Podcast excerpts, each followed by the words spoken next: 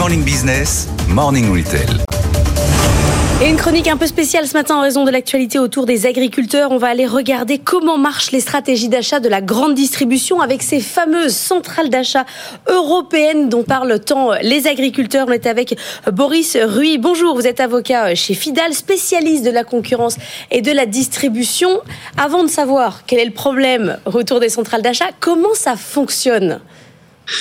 Bah, bonjour, les, les centrales d'achat, elles obéissent, qu'elles soient nationales ou internationales, à un principe très simple qui est que euh, l'union fait la force. Alors, euh, dans l'agroalimentaire, hein, la, la, distribution, elle repose à l'origine essentiellement sur des, des, groupes de distribution qui sont nationaux, alors que euh, elle a été confrontée depuis des décennies à des multinationales agroalimentaires qui elles sont, sont très internationales. Donc, depuis aujourd'hui des années, voire même des, des décennies, euh, les groupes de distribution euh, à l'échelle européenne hein, s'allient entre eux pour optimiser leurs conditions d'achat et acheter dans de meilleures conditions, de telle manière que les enseignes de distribution et de proche en proche, les, les distributeurs s'y retrouvent. Donc on achète ensemble, on négocie ensemble à l'échelle européenne. On peut citer des exemples. On a la centrale bien connue Eurelec, hein, qui est située en Belgique et euh, qui résulte de l'alliance euh, du distributeur bien connu Édouard Leclerc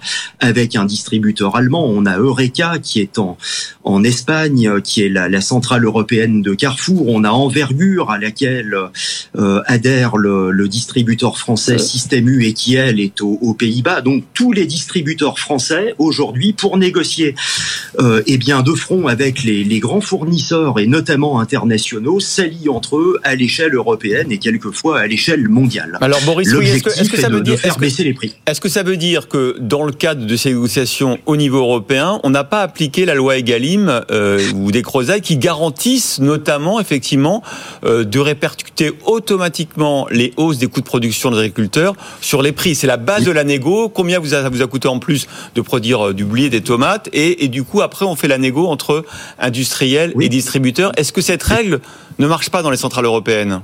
Ben, en, en, fait, c'est très contrasté. Alors, vous avez un constat dans, dans 100% des cas, et qui est que ces accords signés entre les, les fournisseurs euh, industriels et ces centrales internationales sont systématiquement soumis, c'est vrai, à un droit étranger. On aura le droit belge, le droit néerlandais ou le droit espagnol, hein, dans, dans, les trois exemples de centrales que je vous ai cités à l'instant.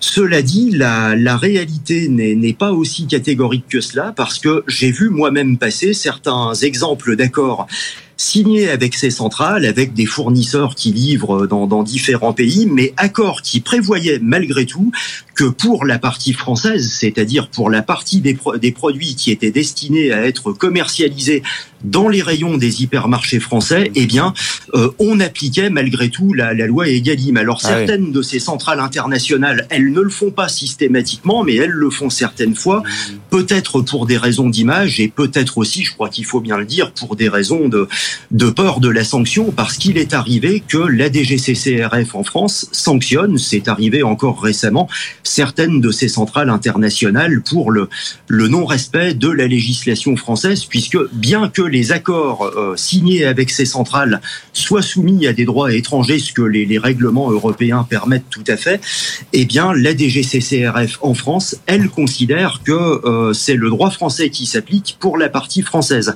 Alors cela étant dit, euh, bon c'est un, un, débat juridique qui est extrêmement mmh. compliqué. Est-ce que le droit français s'applique ou s'applique pas dans ce cas-là? C'est la, la, réponse n'est pas facile et il y a des instances en cours devant la, la Cour européenne, ah, devant voilà. des juridictions françaises pour traiter la, la, question. Ça reste un petit peu flou du coup, et quand c'est flou, il y a un loup. Merci beaucoup Boris Ruy, avocat chez Fidal, de nous avoir éclairé sur ces centrales d'achat européennes.